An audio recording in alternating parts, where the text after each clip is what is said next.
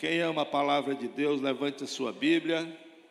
Se você está com a Bíblia eletrônica, levante, não é? Mas o importante é que você ama a palavra de Deus. Abra no Evangelho de João, capítulo 21, a partir do verso 15 quem achou, diga amém. Vamos ficar de pé em reverência à palavra. Depois de terem comido, perguntou Jesus a Simão Pedro: Simão, filho de João, amas-me mais do que estes outros? Ele respondeu: Sim, Senhor, tu sabes que te amo. Ele lhe disse: Apacenta as minhas ovelhas. Tornou a perguntar-lhe pela segunda vez: Simão, filho de João, tu me amas? Ele lhe respondeu: Sim, Senhor, tu sabes que te amo. Disse-lhe Jesus: Pastoreia as minhas ovelhas. Pela terceira vez, Jesus lhe perguntou: Simão, filho de João, tu me amas? Pedro entristeceu-se por ele lhe ter dito pela terceira vez: Tu me amas? E respondeu-lhe: Senhor, tu sabes todas as coisas, tu sabes que eu te amo. E Jesus lhe disse: Apacenta as minhas ovelhas. Você pode se assentar.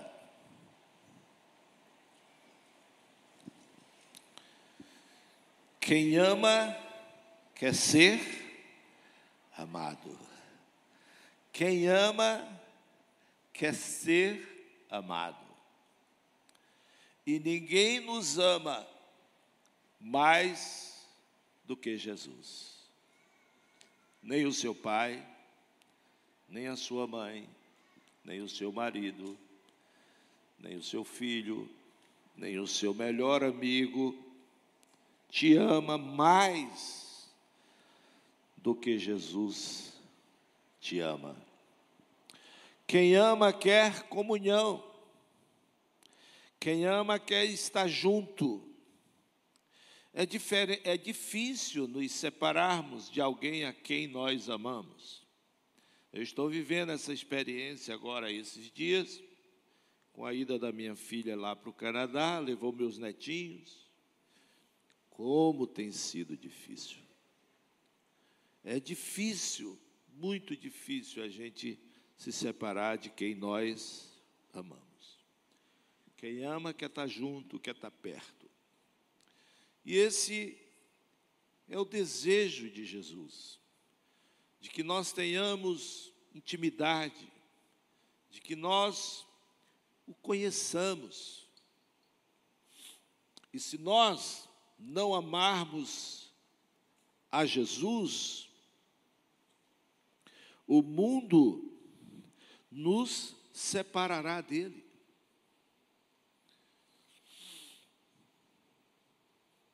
Quanto mais amamos ao Senhor, mais unidade, mais obediência, mais unidade nós viveremos com o Senhor. E é o que Ele quer para nós. Nesse domingo em que nós estamos aqui para ceiar, para celebrar a santa ceia do Senhor, é o momento para avaliarmos a medida do nosso amor pelo Senhor. Que lugar Jesus tem no meu coração?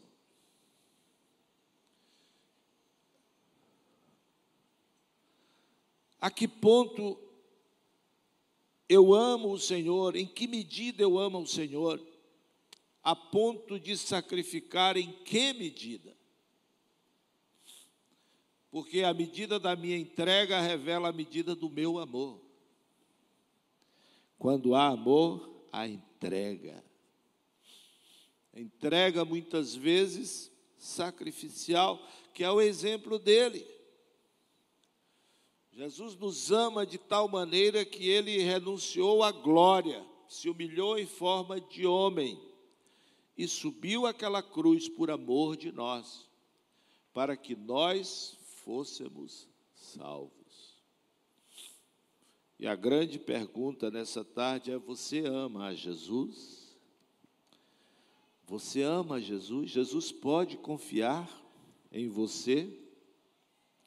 Porque a igreja é sustentada através dos séculos e milênios por aqueles que amam ao Senhor. E nós precisamos entregar essa igreja à próxima geração. E é necessário que sejamos fiéis, porque quem ama é fiel. Não é verdade? O infiel é infiel porque deixou de amar. Quando não se ama, haverá traição. Mas quando a gente ama de verdade, é impossível ser infiel. Para quem ama, é impossível ser infiel. Porque o ser amado ocupa todo o nosso coração.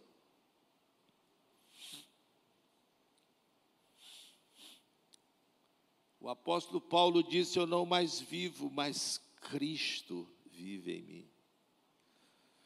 Essa é a expressão do amor do apóstolo Paulo.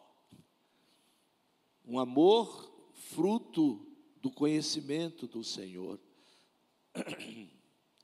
fruto da sua salvação, da sua libertação, da sua gratidão a Jesus.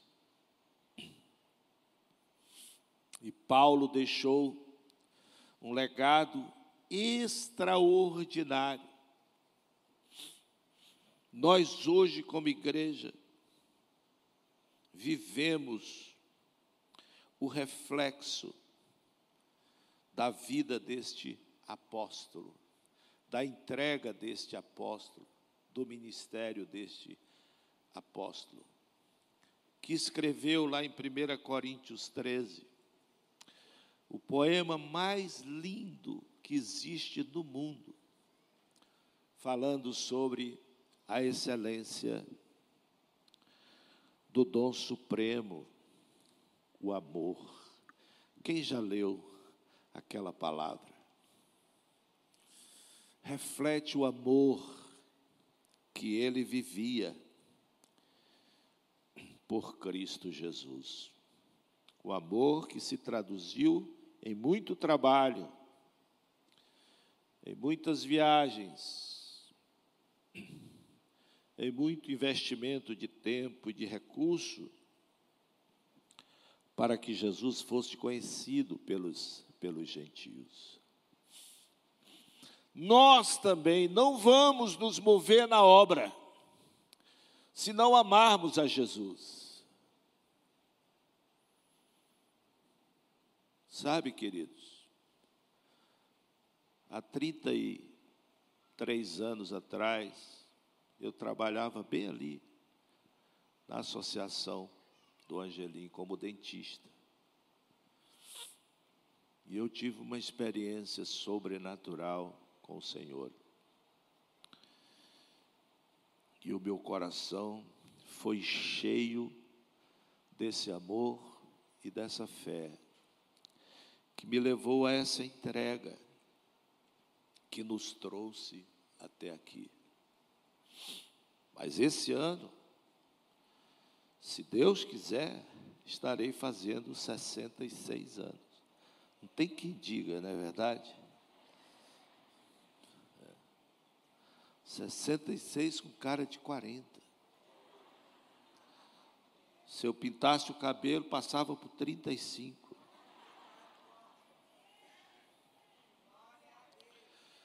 Mas eu continuo amando Jesus da mesma forma. Eu vou dizer a vocês, não foi não foi só alegria, como não foi para todos os que se dispuseram a servir ao Senhor.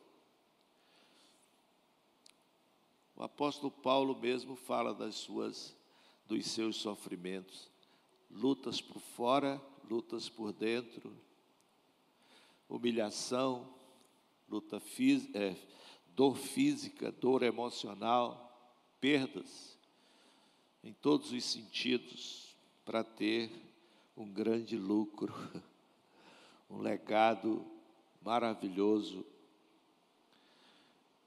para ter o privilégio de ganhar o céu. Mas quando a gente ama, nós estamos capacitados a cumprir a missão que o Senhor nos confia. E cada um de vocês receberam esta missão, que nós chamamos de grande comissão. A grande comissão.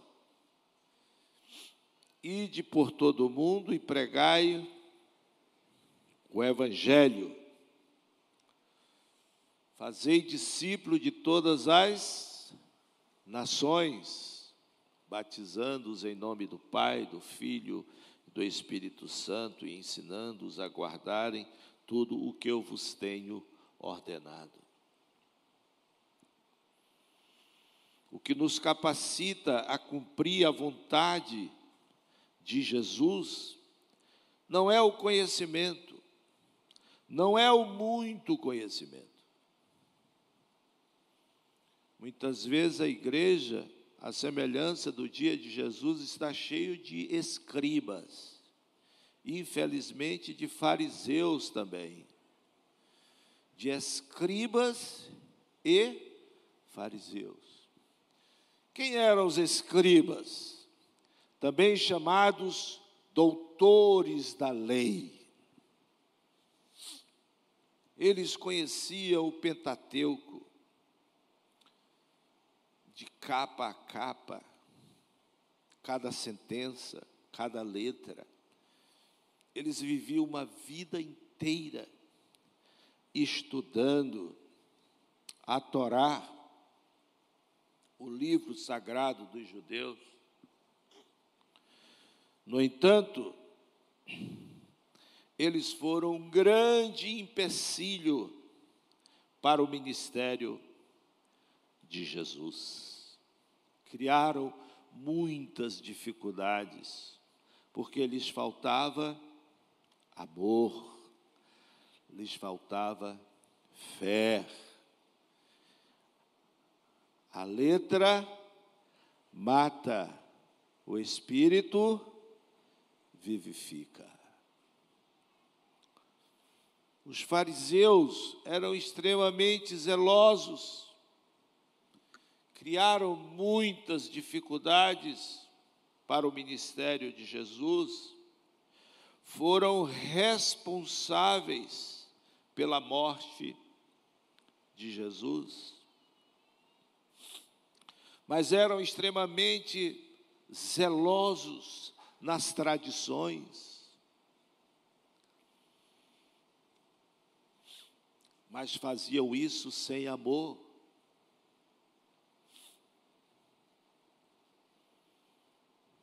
E Jesus veio cheio de amor para apresentar a Deus de uma forma completamente diferente. Por isso ele tocou o mundo todo. Jesus não escreveu nenhum pergaminho, nenhuma página de um livro. Jesus não construiu nenhum monumento. Jesus não construiu nenhuma casa para si mesmo. No entanto, ninguém deixou um legado de memória tão grande como Jesus deixou.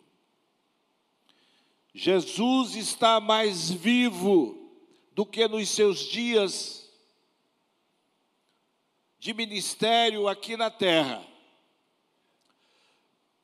Jesus está sendo seguido por uma multidão incomparável, incomparavelmente maior. O seu nome está escrito em bilhões de livros. São bilhões de canções de louvor à pessoa de Jesus. E o que esse homem fez? Amou, obedeceu, cumpriu a sua missão, a missão que o Pai confiara. A pergunta para nós nessa tarde em que nós vamos renovar o nosso pacto, a nossa aliança com o Senhor. Jesus está perguntando para você, Pastor Diego, Pastor Diego, você me ama? Jesus está te perguntando, Pastor Diego, você me ama? Eu posso confiar essa missão a você? Pastora Roxana, Jesus te pergunta: Você me ama? Eu posso confiar essa missão para você? Carol, para cada um de nós, Maciel,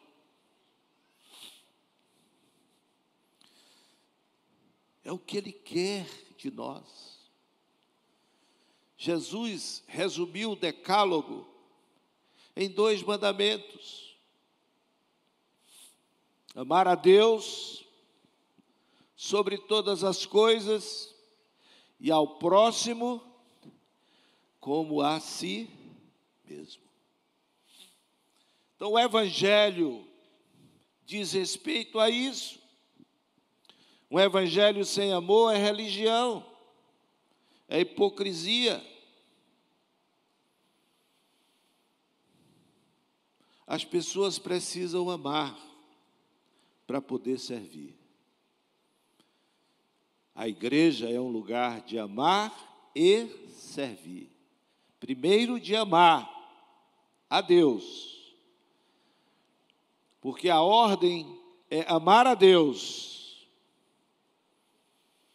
e ao próximo. E nós só estamos habilitados a amar ao próximo se amarmos a Deus. Mas muitas vezes, se nós não temos essa, essa, esse relacionamento vertical, esse conhecimento de Deus, nós não conseguimos servir ao próximo, porque nós queremos servir ao próximo por merecimento. E você não merece. Diga para o seu vizinho: você não merece, você não merece você não merece. Por isso a salvação é pela graça. Pela graça sois salvo, mediante a fé.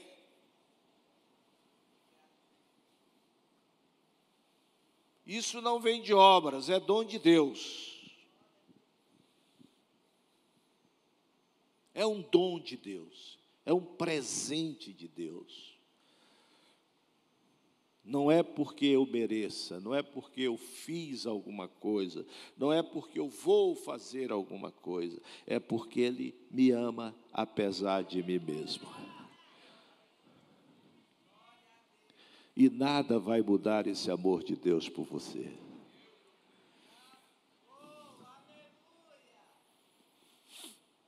Nada vai mudar isso. Ele te ama, apesar de você. Então a pergunta do Senhor para nós nessa tarde é se nós o amamos.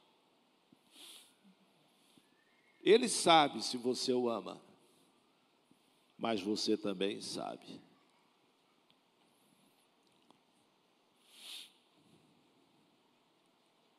Em que medida você tem negado a Deus? Veja o que você está entregando, o que você não entrega é negação. O que você não entrega é negação. Você quer saber o quanto você ama? Perceba a medida do que você entrega. Que tempo você entrega para sua esposa, para sua família? Vai revelar a medida do seu amor por eles. Que tempo você entrega para o Senhor? Vai revelar a medida do seu amor por Ele. E Jesus pergunta três vezes: Pedro, tu me amas? Sim, Senhor, eu te amo. Apacenta as minhas ovelhas. Nossa responsabilidade é o discipulado. Ganhar almas e fazer discípulos. Ganhar almas, diga comigo, ganhar almas e fazer discípulos. Essa é a missão da igreja. Se essa não fosse a missão da igreja, a igreja já teria sido arrebatada.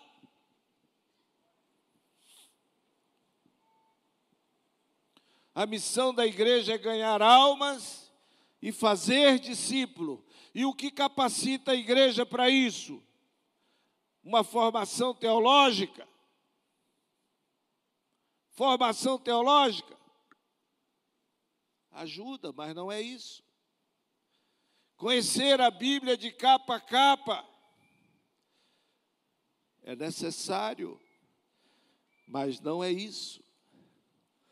O que vai habilitar você a cumprir essa missão, a se tornar um fazedor de discípulos, é a medida do seu amor por Jesus.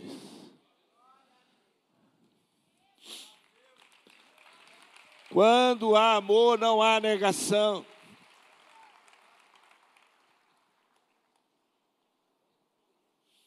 Imagine, olha aqui, olha a sua volta aí atrás do lado, olha quanta gente nesse auditório.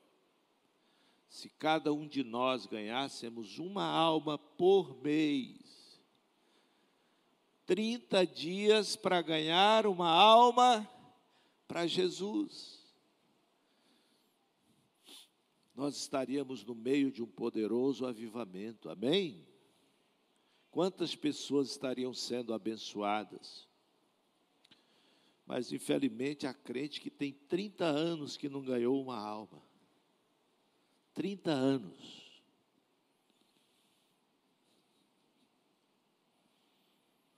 Nós precisamos questionar o amor de uma pessoa que não fala, que não prega, o Evangelho, que não dá testemunho, que não serve. Porque é impossível amar e não servir. A disposição de quem ama é servir. Ele não precisa ser solicitado. O seu coração está inclinado a servir. E quanto mais nós amamos ao Senhor, mais disponíveis, mais dispostos para servir. Então nós precisamos crescer nesse amor. Pastor, e como crescer nesse amor? Conhecendo. O que me atraiu a minha esposa, naturalmente, foi a beleza dela, né? Quando eu a conheci, isso é uma coisa linda, né? Maravilhosa. A garota mais bonita da minha sala de odontologia, né?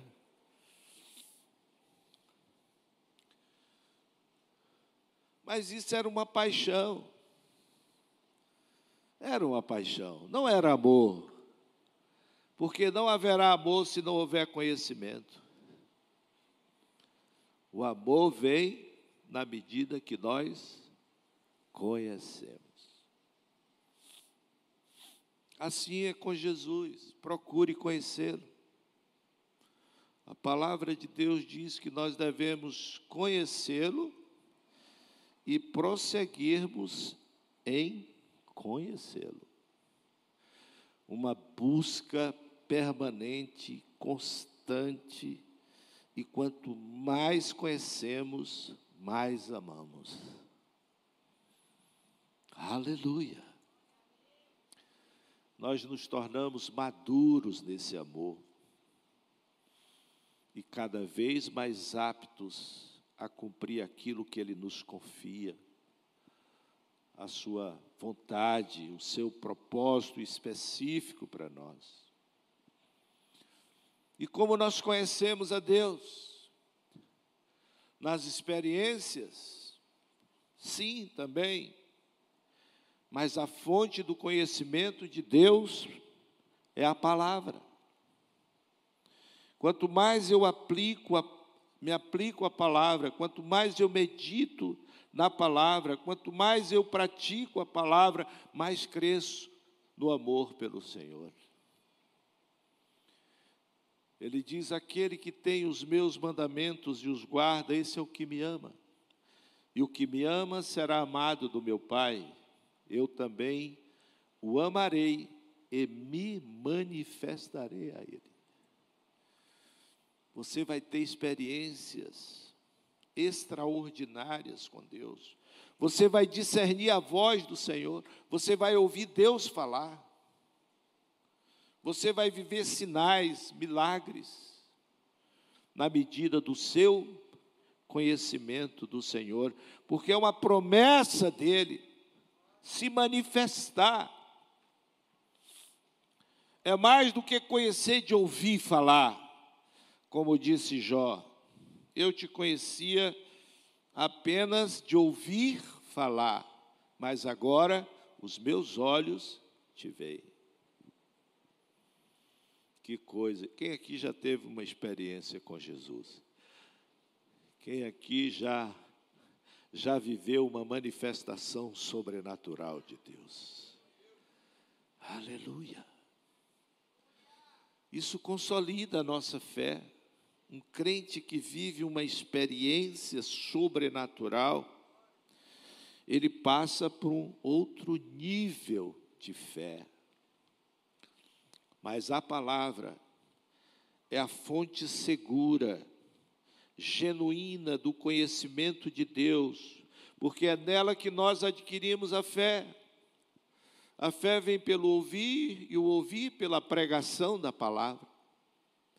E quanto mais fé eu tenho no meu coração, mais visão, mais glória de Deus. Amém? Aleluia. Quantos amam a Jesus nessa tarde? Você ama mesmo? Jesus está te perguntando nessa tarde, filho, você me ama? Filha, você me ama.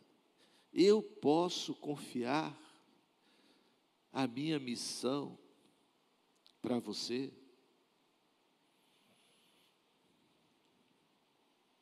Essa é a questão. Infelizmente, as perspectivas muitas vezes estão invertidas. E muitas pessoas vêm para a igreja para receber. Para receber. A expectativa é o que Deus vai fazer por mim, o que Deus vai me dar. Uma perspectiva completamente errada. Nós estamos aqui para adorar e para servir ao Senhor. E quando nós nos colocamos nessa posição, então nós somos abençoados sem pedir. sem pedir, eu nem pedi e recebi. Eu só desejei e já ganhei. A Bíblia diz: agrada-te do Senhor e Ele satisfará o desejo do teu coração. Quem ama se agrada, não é verdade? Quem ama quer bem. Quem ama tem prazer no ser amado. Não há nada penoso para quem, quem ama. Nada é penoso para quem ama.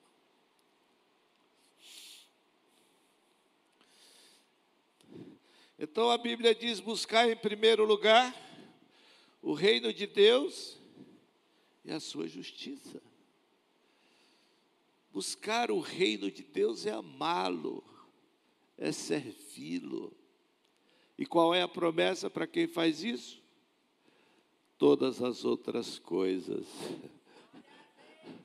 todas as outras coisas te serão acrescentadas. Mas você não serve, você não ama e vem só pedir. É um crente pidão. Diga para o seu vizinho: deixa de ser pidão.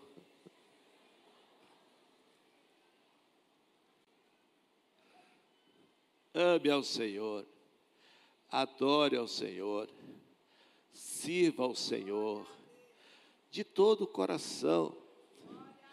E você vai viver debaixo de favor e graça de Deus. Porque quando nós amamos a Deus, Ele nos amará muito mais ainda. Quando nós amamos e buscamos ao Senhor de todo o coração, ele se manifestará na sua plenitude, em toda bondade, em toda graça, em todo amor, em toda compaixão, em toda misericórdia. Você só precisa amá-lo. Amém? Você só precisa amá-lo. Mas amá-lo de verdade. Jesus estava confiando uma obra sublime. Jesus estava confiando algo muito caro, caríssimo, para Pedro. A sua igreja e suas ovelhas. Ele disse: As minhas ovelhas, porque as ovelhas não são de nenhum pastor as ovelhas são de Jesus.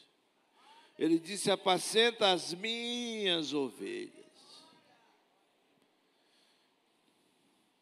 Há alguma coisa mais cara para Jesus do que você? Não. Você é o bem mais precioso que Jesus tem. Ele disse: o mundo inteiro não vale uma, uma só alma. Então ele diz: Pedro, tu me amas? Sim, Senhor, eu te amo. Apacenta as minhas ovelhas. Pedro, tu me amas? Sim, Senhor, eu te amo. Apacenta as minhas ovelhas.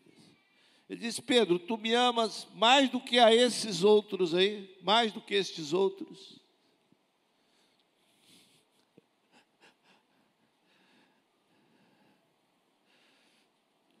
ele queria fidelidade, fidelidade maior. E a Bíblia diz que Pedro se entristeceu, porque ele estava perguntando pela terceira vez. E ele diz: Senhor, tu sabes todas as coisas, tu sabes todas as coisas, e tu sabes que eu te amo. E Jesus disse: Apacenta as minhas ovelhas. Vocês querem que a igreja cresça ou que a igreja feche? Quem quer que a igreja feche, levante a mão, para nós jogar sapato.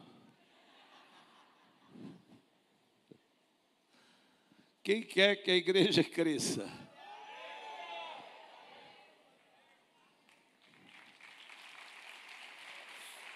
Eu pergunto para você: você ama a igreja? Se nós amarmos a igreja, ela não vai fechar, ela não vai diminuir, ela vai crescer. Agora eu pergunto: você está servindo em algum ministério? Você de fato faz parte dessa igreja? Você evangeliza? Você intercede? Você está servindo em algum dos ministérios? Qual é a medida de dedicação à sua comunidade cristã, ao corpo de Cristo nesse lugar? Se dependesse de você, a igreja cresceria ou fecharia? Como estaria essa igreja se dependesse da tua entrega, do teu amor, da tua dedicação? Você tem contribuído, você tem sido um dizimista nesse lugar? Você tem sido um ofertante generoso nessa obra? Se essa igreja dependesse de você, como ela estaria?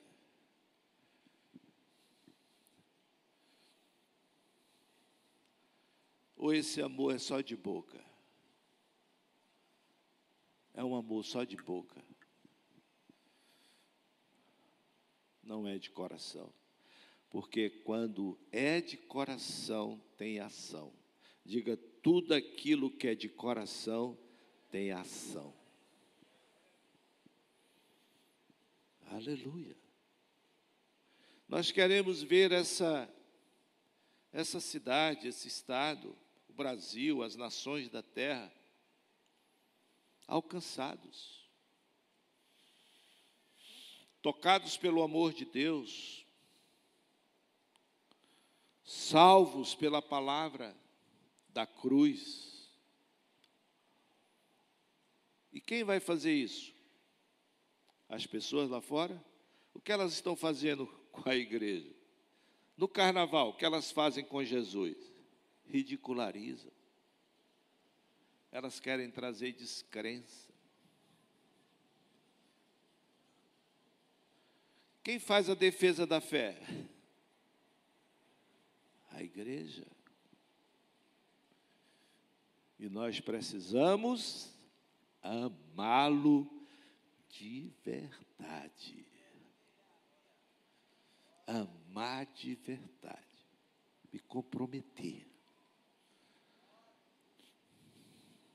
Ontem o Flamengo jogou com o Fluminense. 2 a 0.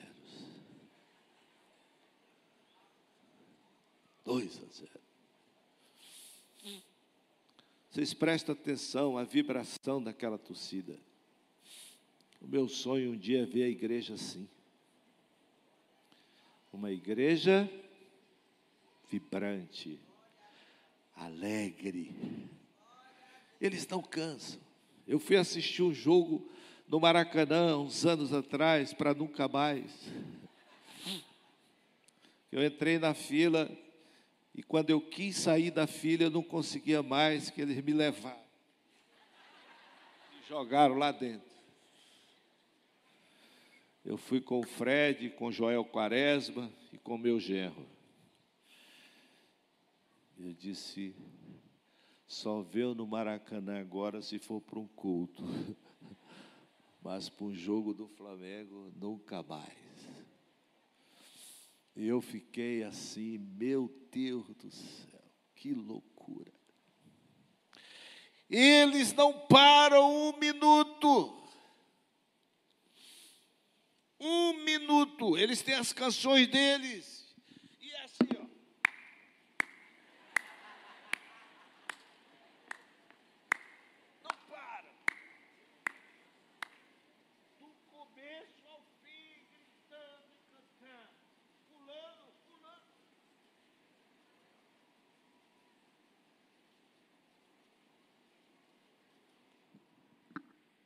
Às vezes eu vejo pessoas na igreja, meu Deus, que não conseguem nem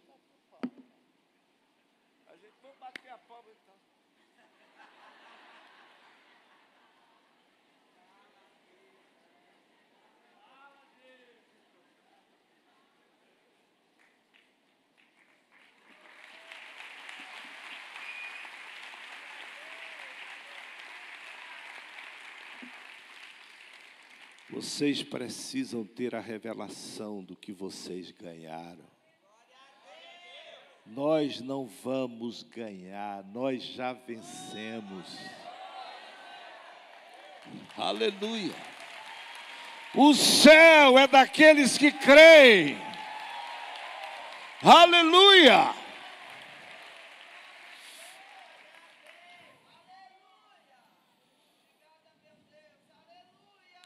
Então nós precisamos ter essa alegria, essa disposição, esse ânimo esse fervor, diga fervor.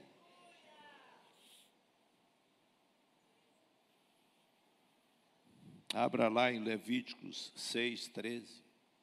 Olha o que a palavra diz: O fogo arderá continuamente sobre o altar, não se apagará.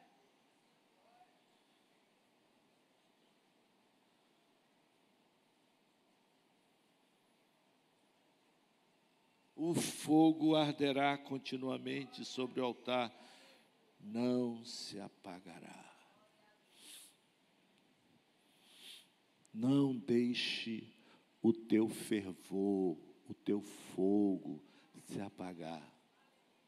Remove toda a cinza da tua vida. Remove o pecado da tua vida Vai aos pés do Senhor e confessa o teu pecado, abandona o teu pecado, deixa o Espírito Santo te renovar em fervor, em alegria. No Salmo 51, Davi pediu duas coisas: que o Senhor restituísse a alegria da salvação e o espírito voluntário porque uma coisa anda com a outra. Quanto mais alegres no Senhor, mais voluntários somos. Essa semana eu atendi um jovem aqui da igreja, foi se aconselhar comigo. E na conversa ele me disse que estava servindo sete ministérios. Pastor, eu estou servindo em sete ministérios. Eu falei, tu tá é doido. Mas ele está tão apaixonado, ele está tão alegre, que ele quer fazer tudo.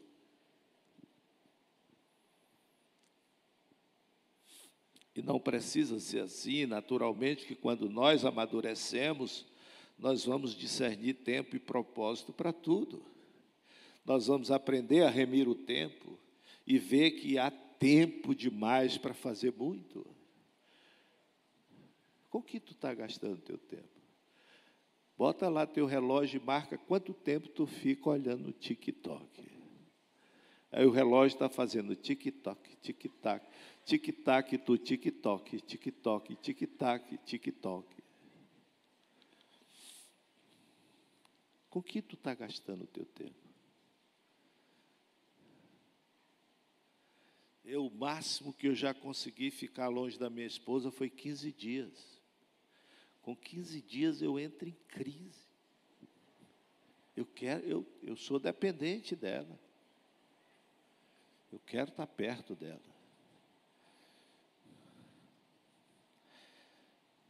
Assim tem que ser com Jesus. Nós precisamos sentir saudade de Jesus. Desejo de estar perto dele. Amém? Aleluia! Quem está entendendo? Então diga para o seu vizinho: remova a cinza. Põe lenha nova no teu altar. Põe lenha nova no teu altar. Deixa o fogo se acender outra vez.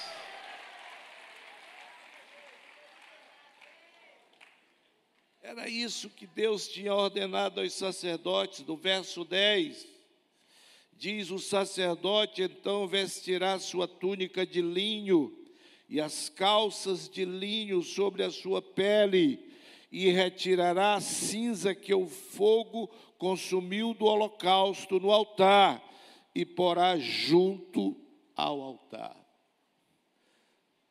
Remova a cinza e ponha lenha nova no teu altar.